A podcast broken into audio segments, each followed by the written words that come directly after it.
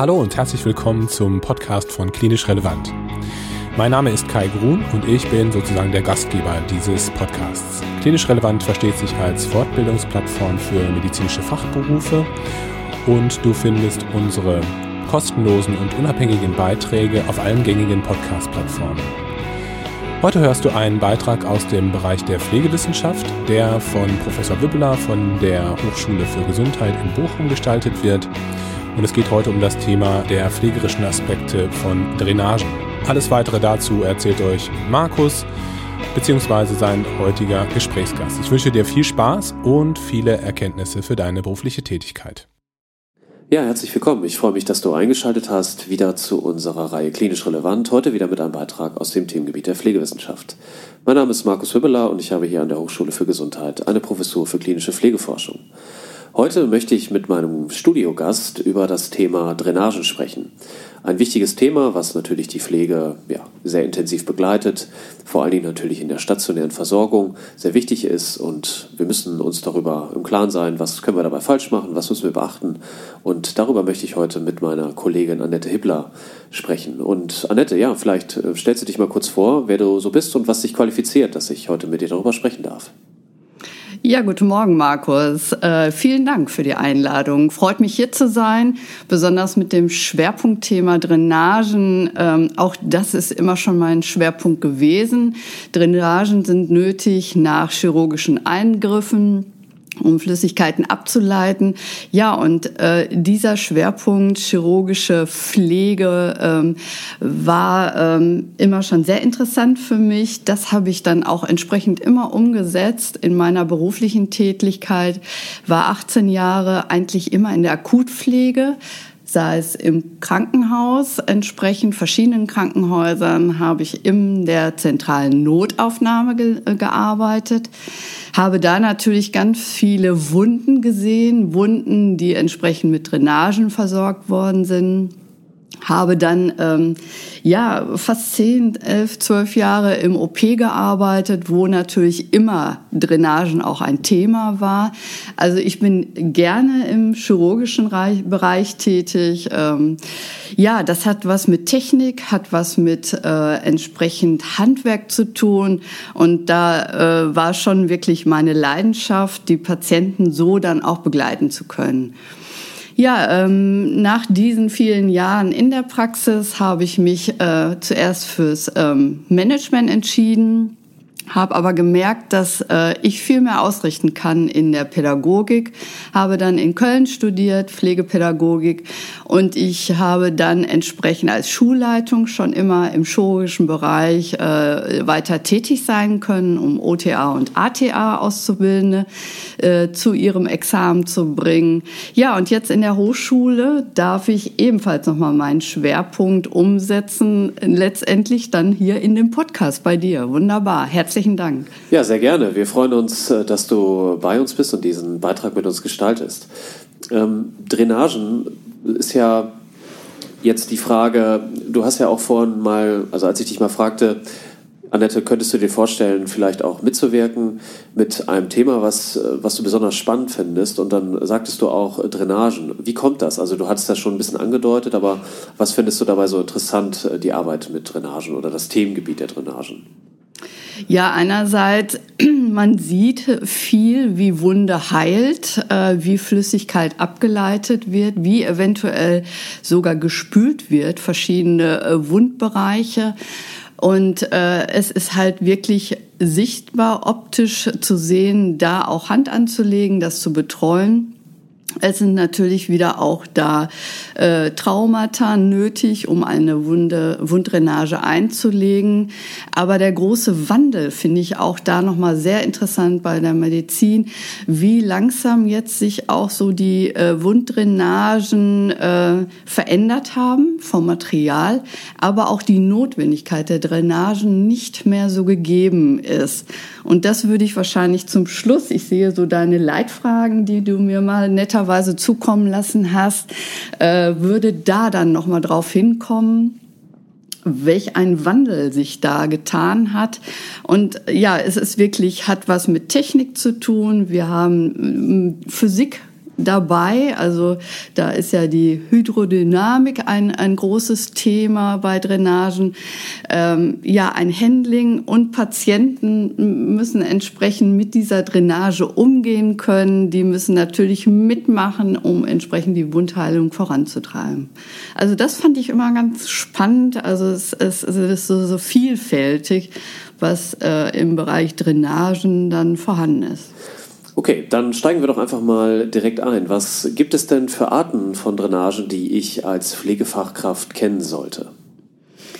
Ja, also es gibt da so Klassiker, die gibt es wirklich jahrzehntelang schon. Also Drainagen sollen ja Flüssigkeit aus verschiedenen Körperbereichen herausleiten, weil entsprechend es ja nicht zu dem Körper gehört, äh, da sich infizieren könnte und entsprechend ähm, ja eigentlich eher äh, die Wundheilung äh, als Schaden für den Körper ähm, anvisieren würde. Wir haben dann Drainagen, die aus dem Bauchraum gehen, die aus den Gelenken gehen. Die Gelenke können auch gespült werden. Das sind sogenannte ähm, Saugspüldrainagen.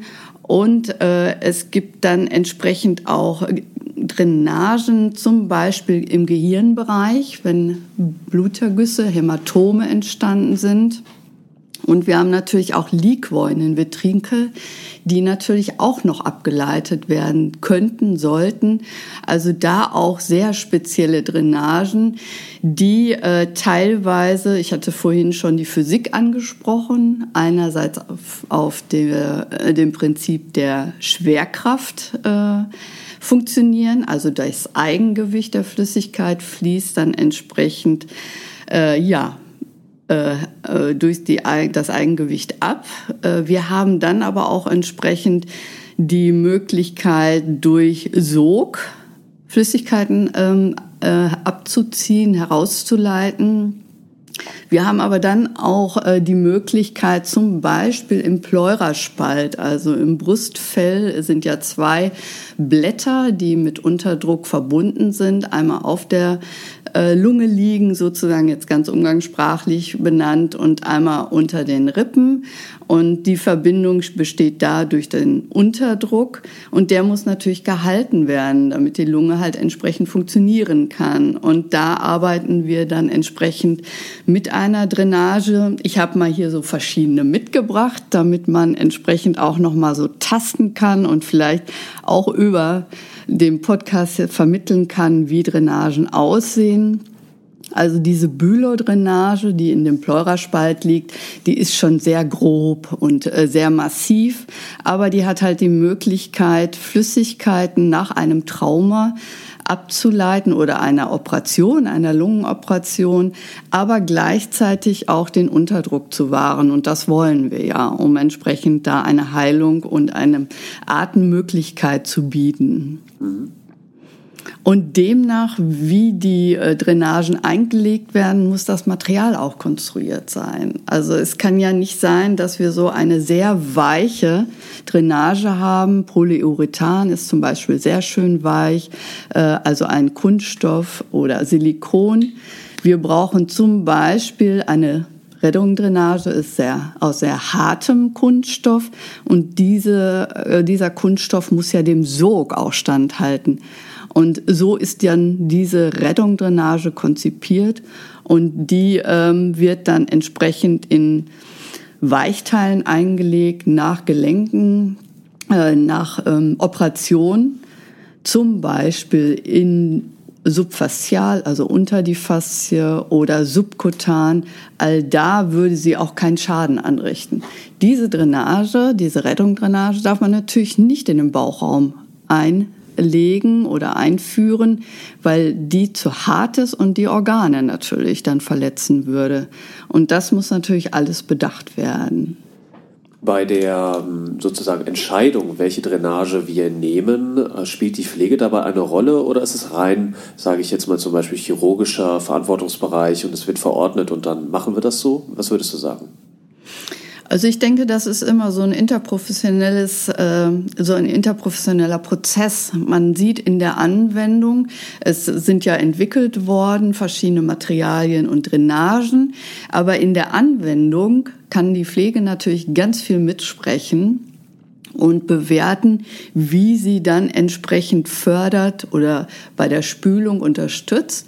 Und das würde man dann in diesem Prozess, wo halt äh, eine neue Drainage ausprobiert wird oder auch im Werdegang äh, der äh, Wundheilung, der Therapie mit dem Patienten dann ausgehandelt und bewertet und für gut oder für nicht gut in der Anwendung gesehen. Das sehen die Mediziner ja selten. Also die Pflege ist ja kontinuierlich dabei und betreut Drainage-Patient und kann natürlich am besten beurteilen, ob die Anwendung praktisch oder nicht praktisch ist und funktioniert oder nicht funktioniert. Was haben wir denn so an maximaler Verwendungsdauer für so eine Drainage? Was ist dir da so begegnet in der Praxis? Ja, ähm, die Rettungsdrainage ist eigentlich die am kürzesten äh, Verweildauer hat. Äh, sie kann nach 24 Stunden eigentlich gezogen werden, äh, je nach, nachdem natürlich, wie viel Sekret abgeführt wird. Ähm, ja, bei einer Operation ist das hier oft Blut, was eventuell dann noch vorhanden ist und abgeführt wird. Ich habe hier mal eine äh, Flasche mitgebracht, die ähm, ja bei kleineren Operationen dann auch genutzt wird, um entsprechend das Sekret aufzuführen. Also Rettungsdrainagen meistens 24 Stunden, länger sollten sie auch gar nicht liegen, weil natürlich eine Drainage äh, ein Zugang nach außen ist in eine Wundhöhle, in die körperinneren Bereiche und das natürlich auch immer ein Zugang für Bakterien und andere Mikroorganismen auch bietet und eine Infektionsgefahr natürlich damit einhergeht. Ne? Und die weicheren Drainagen im Bauchraum, die werden natürlich beurteilt meistens danach, wie viel Sekret sie produzieren oder ableiten. Und da würde ich, ähm, ja, gesehen habe ich meistens drei bis sechs Tage. Das sind so eigentlich die Durchschnittswerte. Je nachdem, wie halt auch gefördert wird. Dann gibt es aber auch noch mal so ähm, Drainagen, Schienen, die als Schienen dann in verschiedenen Gängen eingelegt werden.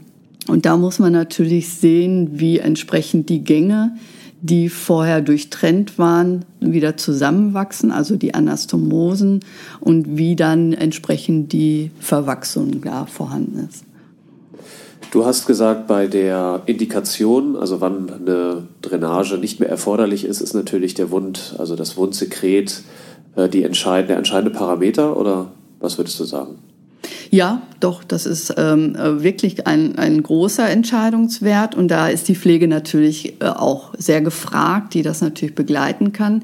Einmal die Menge und dann natürlich die Art des Sekretes. Man sieht ja dann auch, wenn nur noch seröse Flüssigkeit da ist, dass die Wundheilung vonstatten geht und das so langsam dann auch ausgeschleicht werden kann.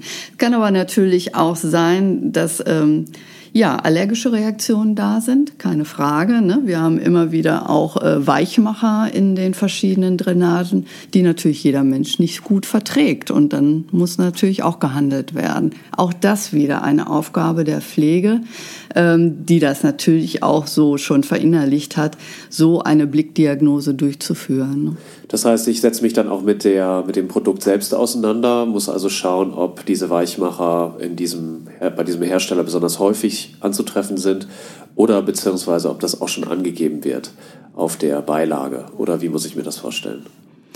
Ähm, Natürlich, äh, wenn da irgendwann auch mal eine Reaktion ist, würde man die Inhaltsstoffe auch erstmal hinterfragen, ne? ob das wirklich angenehm ist für die Verträglichkeit bei Menschen oder auch nicht. Also da ist ganz groß auch nochmal der Hersteller gefragt, mit welchen Inhaltsstoffen er da arbeitet. Keine Frage.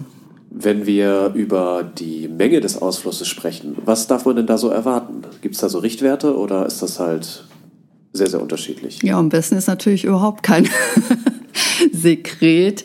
Und äh, wenn natürlich entsprechend einer kleinen Mittel, also so Richtwerte, ähm, würde ich jetzt erstmal nicht unbedingt festnageln wollen. Also da gilt es auch wieder, diese tägliche Beobachtung auch wahrzunehmen. Bei ähm, sehr frischen Wunden, bei Patienten postoperativ, erste, zweite Tag, guckt man natürlich ganz engmaschig. Wenn da Nachblutungen sind, ist der diese Flasche zum Beispiel, diese Rettung, Auffangflasche, ganz schnell gefüllt. Und wenn man dann eine zweite äh, wechseln muss, dann wird man sagen, also hier ist eine Nachblutung, da muss operiert werden. Ne? Also da äh, liegt ganz viel Verantwortung bei der Pflegekraft, die dann entsprechend entscheidend wirkt. Ne? Ähm, und wenn man dann verfolgt, dass halt die Milliliterzahl immer weniger wird von Stunde, von Tag zu Tag, dann würde dann irgendwann der Chirurg, die Chirurgin dann auch entscheiden, dass die äh, Drainage gezogen werden kann. Was auch immer ein bisschen mit äh, Schmerzen leider einhergeht. Ne? Also da muss man die Patienten auch gut vorbereiten. Man kann die ein bisschen ablenken, währenddessen die gezogen wird. Also da gibt es manche Tricks, um entsprechend das schmerzfreier zu gestalten. Ne?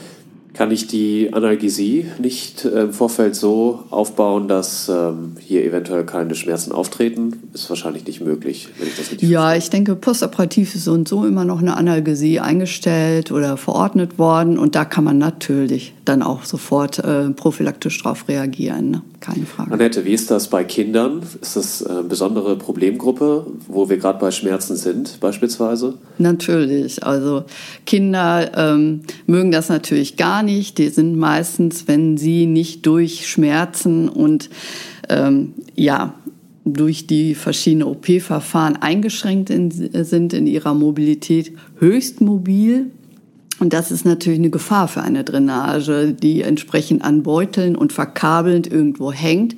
Also da gilt es unheimlich wichtig, eine gute Fixierung, eine verträgliche Fixierung durchzuführen. Der Drainage, aber nicht des Patienten. Der Drainage. Okay. Genau.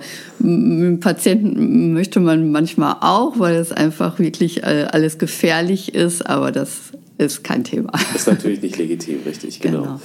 Ja, dann besondere Gruppen neben den Kindern sind vielleicht auch Menschen, die Schwierigkeiten haben, kognitiv das zu verarbeiten, äh, dass jetzt hier eine Situation äh, eingetreten ist, wo, sie, wo die Bettruhe erforderlich ist für mehrere Tage. Also zum Beispiel Menschen mit Demenz ähm, oder auch Menschen, die sich in einem deliranten Stadium befinden. Wie geht man damit um?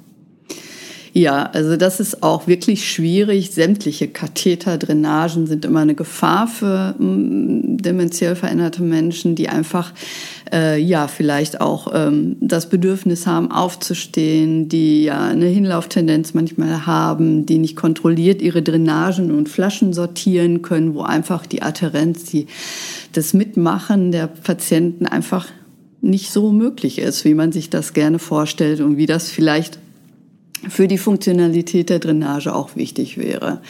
Also da muss man individuell nochmal schauen, wie man äh, das gestaltet und ob dann wirklich auch Drainagen sinnvoll sind. Wenn die nicht fördern, wenn die rausgerissen werden, macht das keinen Sinn. Was mache ich dann, wenn ich die Drainage, also wenn ich mich gegen eine Drainage entscheide? Ich muss ja, ja irgendwie mit dem Wundsekret jetzt arbeiten. Ne? Genau, ähm, da würde man verschiedene äh, Fixierungen überlegen, ob die festgenäht werden oder dann äh, irgendwie noch mit Verband überdeckt werden, dass man nicht so schnell dahin greifen kann. Aber die Tendenz zu, äh, zum Legen einer Drainage ist so und so etwas rückläufig durch die minimalinvasive Therapie. Das bedeutet ja diese Knopflochchirurgie. Man möchte möglichst gar keine Wunden oder große Wunden mehr haben. Und äh, diese Drainagen sind einfach noch große Wunden und Infektionsgefahr besteht natürlich durch diesen Zugang, durch dieses Assimilierende äh, entsprechend, wo entsprechend an den Drainagen entlang Mikroorganismen heraufführen äh, können. Und äh, man würde dann entsprechend eher den Wundbereich ähm, diagnostisch beobachten, sei es durch Ultraschall, sei es aber auch, äh, wie es im Moment Trend ist, durch äh, wirklich die mikro- ähm, oder minimalinvasive Therapie, wo wirklich eine sehr genaue und sehr gute Blutstellung äh, äh, ähm, einhergeht. Man sieht also wirklich die kleinsten Gefäße, die noch bluten könnten, werden verödet. Und das hilft natürlich auch nochmal, die Sekrete zu minimieren, die ausgeführt werden müssen. Und man würde dann ganz äh, ja, engmaschig kontrollieren per Ultraschall, per MRT, wie auch immer, um zu erkennen, ob überhaupt noch Sekret da ist und eher punktieren einmalig, als dass man eine Drainage legen würde. Wenn wir jetzt noch kurz bei Menschen sind, die eine Drainage benötigen, weil jetzt eine minimalinvasive Technik beispielsweise nicht ausreichen würde, um mhm. eben das Problem zu beseitigen, könnten wir vielleicht auch stärker mit Angehörigen dann arbeiten, dass wir also versuchen, so eine Art äh, Begleitung sicherzustellen für die Stunden, wo eine Drainage eben erstmal wichtig ist, wo wir dann sagen, okay, ähm, vielleicht nach 24 Stunden können wir die Drainage vielleicht schon entfernen, aber bis dahin vielleicht mit dem Angehörigen irgendwie zusammenarbeiten? Wäre das möglich? Ist das eine Idee? Das wäre natürlich optimal, wenn Angehörige dabei wären, die dann immer noch mal sehen, ähm, ja, wenn man mobil ist, wenn, wenn der Patient, die Patientin äh, zur Toilette muss oder äh, wie auch immer mobilisiert äh, werden sollte, dass entsprechend da die Drainagen gesichert sind, dass man die sortiert, dass man die in einer Tasche äh, ähm, packt, um entsprechend die transportieren zu können, dass kein Zug an der Drainage entsteht und die dann entsprechend entfernt wird. Also das wäre eine optimale Möglichkeit, wenn dann wirklich immer engmaschig da auch Angehörige dabei sind. Das wäre wunderbar, optimal. Gerade bei Kindern ist das so und so gegeben. Die Eltern sind ja meistenteils ähm, vor Ort. Bei älteren Menschen müsste man halt sehen, ähm, dass wirklich dann Angehörige vielleicht sich dann ablösen, dass dann immer wirklich engmaschig jemand da ist. Was sind denn, also wenn wir zum Fehler- und Risikomanagement kommen, was sind denn die häufigsten Fehler, die gemacht werden können, wenn Drainagen erforderlich sind? Ja, Fehler ist so ein bisschen, ähm, fällt mir jetzt so spontan ein. Es gibt ja Drainagen, wie ich vorhin schon gesagt habe, die so auf dem Prinzip der Schwerkraft ähm, äh, sich berufen. Und da brauchen wir natürlich unbedingt, ähm, dass entsprechend die Ableitung der Beutel unter dem Patientenniveau auch ähm, fixiert wird, sodass die Schwerkraft überhaupt halt dann auch wirken kann. Ne? Also das ist manchmal ein Problem, gebe ich zu, dass entsprechend die Fixierung der Flaschen manchmal ein bisschen schwierig ist, aber darauf sollte man unbedingt achten, auch bei dem Transport, dass wirklich Drainagen Flaschenbeutel dann unter Patientenniveau äh, fixiert werden. Das heißt, sie liegen ansonsten irgendwie auf dem Bauch oder hängen irgendwo sonst rum und dann kann natürlich die Ableitung nicht äh, adäquat ja, funktionieren. Das ist so. Fallen dir sonst noch Fehler ein, die man häufig trifft oder die besonders wichtig sind zu beachten oder zu vermeiden? Ja, das ist jetzt auch nochmal so, was mir eingefallen ist. Ähm, die Fixierung finde ich auch nochmal recht wichtig. Das ist natürlich Sache des Chirurgen, der Chirurgin. Aber ähm, dass es wirklich da auch ähm, unfallfrei fixiert wird, das bedeutet, Früher war es äh, so gegeben, dass manchmal, manchmal auch äh, Sicherheitsnadeln genutzt hat, um Drainagen zu fixieren.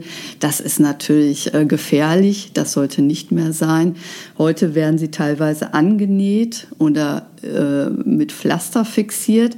Und Pflasterfixierung ist natürlich ähm, sehr instabil und hält nicht lange. Das wäre natürlich bei mobilen Patienten äh, schwierig. Ne? Und da darf natürlich überhaupt kein Zug an der Drainage ausgeführt werden. Und das äh, wäre nicht gut und das wäre gefährlich. Ne? Also da die Fixierung wäre auch nochmal ganz wichtig, auch dass sie verträglich ist dass sie ähm, da entsprechend auch in Zusammenarbeit mit der Pflegekraft dann auch ausgeführt wird und bewertet wird. Wenn wir uns das Feld anschauen, würdest du sagen, also du hast vorhin schon gesagt, dass die minimalinvasiven Operationstechniken dazu geführt haben, dass immer weniger Drainagen verwendet werden müssen, vielleicht sogar perspektivisch eine aussterbende Art der Versorgung, aber wir werden dann wahrscheinlich können wir heute noch nicht genau absehen, aber wahrscheinlich immer noch seine Relevanz wird es wahrscheinlich immer noch haben. Aber gibt es zusätzlich noch neue Entwicklungen auf dem Feld, die wir kennen sollten? Ja, man führt natürlich äh, immer weiter dahin, dass es weniger traumatische Drainagen gibt. Also das Material wird immer besser, also verträglicher auch. Man ist in der Historie, man muss sich das mal überlegen. Man hat früher natürlich irgendwie ganz andere Materialien gehabt. Es fing an mit Holz, man hat Bronze gehabt, Silberröhrchen, also all diese harten Dinge, die ja für, für einen Menschen nicht sehr angenehm ist. Der letzte Schritt war dieses rote Gummi. Vielleicht kannst du dich auch noch daran erinnern. Diese Drainagen, die einfach schnell porös werden durch die Sterilisationsprozesse. Das hatte man ja früher alles auch noch gar nicht. Die Kunststoffe werden immer verträglicher und besser und je nach Anwendung auch haben sich die sehr entwickelt. Man muss sich vorstellen, im Gehirnbereich äh, ist es natürlich ganz wichtig, da auch feine ähm, ja, feine und äh, weiche Drainagen zu haben, die aber natürlich nicht kollabieren. Also da ist schon auch wirklich eine Entwicklung ganz wichtig. Ja, und wie gesagt, ähm, man muss sich vorstellen, in der Orthopädie die großen Knieoperationen, Hüftoperationen, wo Gelenke ersetzt werden, äh, so langsam verzichtet man da, ähm, das ist schon fast Routine auf Drainagen, weil man ja das Konzept äh, Fast Tracking kennst du vielleicht, wo man versucht, dem Patienten recht schnell Mobilität zu gewähren, dass er wieder in seinem Alltagsleben zurückkehren kann. Und eine Drainage ist einfach hinderlich, um mobil zu sein. Und man hat gesehen, durch diese feine Verödung der Gefäße, durch entsprechend sehr feine chirurgische Techniken, es kaum noch zu Nachblutungen kommt, überhaupt zu Blutungen, so dass man dann wirklich letztendlich dann auf Drainagen äh, verzichten, aber wenigstens reduzieren kann. Also ich kann mich auch noch erinnern, wo nach einer äh, Knie äh, äh, TEP, also Totalendoprothese, dann manchmal drei, vier Drainagen aus dem Knie herausragten. Äh, und da den Patienten zu mobilisieren, fällt schon sehr schwer, ähm, bis man diese Drainagen alle sortiert hat. Dann die Infektionsgefahr auch sehr groß und man kann sich vorstellen, dass der Patient dann eigentlich wie bei dem Fast-Tracking-Konzept nicht schnell wieder mobil wird. Ne? Und äh, das hat sich wirklich positiv verändert. Ja, wunderbar. Das hört sich sehr gut an. Ähm, vielleicht, bevor wir unseren, unseren Beitrag für heute schließen dürfen, Annette, hast du noch ein paar Take-Home-Messages, die für unsere Hörer die wichtig sind, die dir auf dem Herzen liegen, wenn es um das Thema Drainagen geht? Ja, mir ist halt ganz wichtig, dass ähm, die Blickdiagnose, die Beobachtung, der Umgang mit Drainagen, ähm, dass die Pflegekräfte auch da wirklich ähm, eine Bewertung vornehmen und die weiterleiten. Also die Firmen, die Hersteller sind froh, wenn sie ein Feedback bekommen, auch indem, dass sie hören, wie ist die Anwendung, um das Material wirklich zu verfeinern, zu verbessern. Also ähm, da sind sie ähm, ganz wichtig, die Pflegekräfte, um äh, da eine hohe Qualität zu entwickeln. Ja, und äh, wie gesagt, es ist der Umgang mit Drainagen. Ähm, wer einmal eine Drainage hatte, ist, ist fürchterlich, so, so ein Plastikzeug aus dem Körper rauslaufen zu lassen. Hinderlich, man äh, ist bewegungseingeschränkt, man mag sich nicht bewegen, es tut irgendwie alles weh.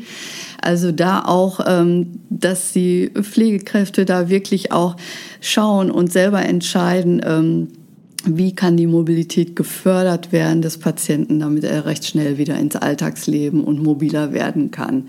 Also da auch ruhig ähm, mitreden. Also das wäre mir sehr, sehr wichtig. Mit dem äh, Chirurgen, mit der Chirurgin reden, so dass wirklich äh, interprofessionell dann gearbeitet werden kann, um eine gute Qualität und eine gute, äh, ein guter Wundheilungsprozess zu fördern.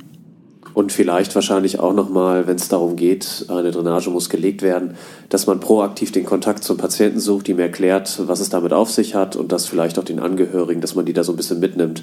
Weil, wie du ja schon gesagt hast, ist ja erstmal kein schönes Bild und für die meisten sicherlich auch mit einigen Sorgen verbunden, die man vielleicht ein Stück weit nehmen kann, indem man erklärt, dass das einfach dazugehört und nach ein paar Tagen spätestens einfach entfernt werden kann und dann wieder alles beim Alten ist.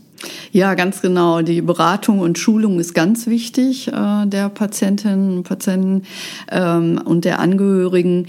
Ähm, ja, wir wissen, dass wir kaum Zeit haben im Alltag, das immer nebenbei machen, ähm, was eigentlich so ein bisschen schade ist, denn ähm, Patient fühlt sich ja auch äh, wertgeschätzt, wenn er selber so ein bisschen mitmachen kann, selber sich ähm, beobachten kann. Die Angehörigen wollen ja eigentlich auch mithelfen, unterstützen. Und da wäre Beratung, Schulung schon äh, sehr gut, wenn wir da uns wenigstens so zehn Minuten Zeit lassen, um dann entsprechend die Infos weiterzugeben. Ne? Also äh, das finde ich ist nochmal richtig gut. Sehr gut, ein schönes Schlusswort. Ich danke dir, Annette, für, deine, für deinen Beitrag heute. Und ja, freue mich auf die nächsten Beiträge mit euch in unserer Reihe Klinisch Relevant mit dem Teilgebiet der Pflegewissenschaft. Ich wünsche euch eine gute Zeit, bleibt gesund und bis bald. Vielen Dank, dass du heute wieder zugehört hast und unser Gast gewesen bist. Wir hoffen sehr, dass dir dieser Beitrag viele neue Erkenntnisse gebracht hat, die du bald in deinem klinischen Alltag einsetzen kannst. Wenn dem so sein sollte, dann ja, tu uns den Gefallen und teile diesen Beitrag bzw. unser Podcast-Projekt mit deinen Kolleginnen und Kollegen. Gerne darfst du uns auch eine gute Bewertung bei Apple Podcasts geben. Wenn du Lust hast, auch einmal mitzumachen bei Klinisch Relevant, dann melde dich doch gerne unter kontakt at klinisch-relevant.de. Das gleiche gilt, wenn du Anregungen oder konstruktive Kritik hast. Wie immer weise ich hier an dieser Stelle darauf hin, dass wir den ein oder anderen Social Media Kanal bespielen. Instagram, Facebook, LinkedIn und YouTube. Das heißt, auch da könnt ihr euch über uns und unsere Projekte informieren. Und jetzt wünsche ich euch noch eine gute Zeit. Freue mich, wenn ihr beim nächsten Mal wieder einschaltet und sage ciao und tschüss.